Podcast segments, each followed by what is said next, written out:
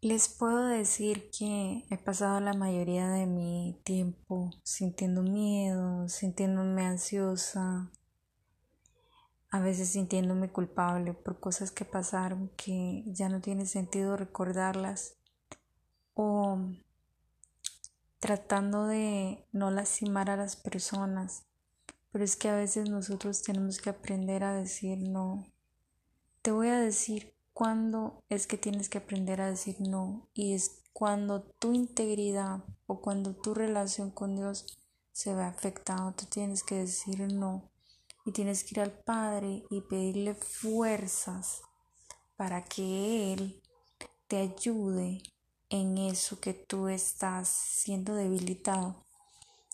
Eh, ahora, nosotros no podemos quitar la angustia de nuestra vida por nuestra propia cuenta. Tampoco podemos quitar la ansiedad ni el miedo.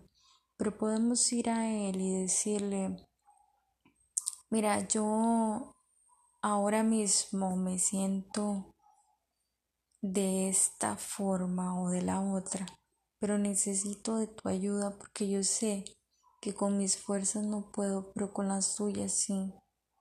Entonces allí es donde el Padre derrama su gloria sobre ti y te da fuerzas para que tú puedas vencer esas áreas.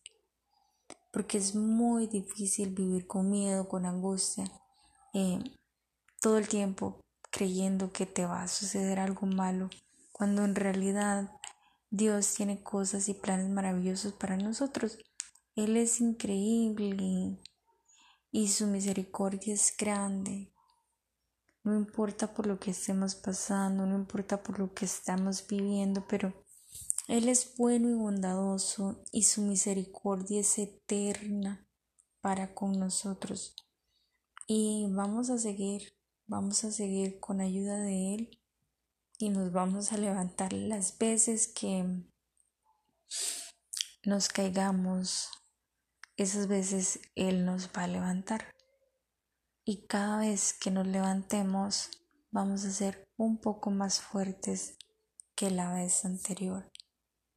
Yo personalmente te digo de que Él es bondadoso y no creo que esté planeando hacernos daño si nos portamos o no mal. Eso no quiere decir que lo tengamos que hacer, no quiere decir que tengamos permiso para hacer cosas que a Él no le agradan. Lo que te quiero decir es que si por error, por cualquier circunstancia lo haces, recuerda que ahí arriba tenemos un abogado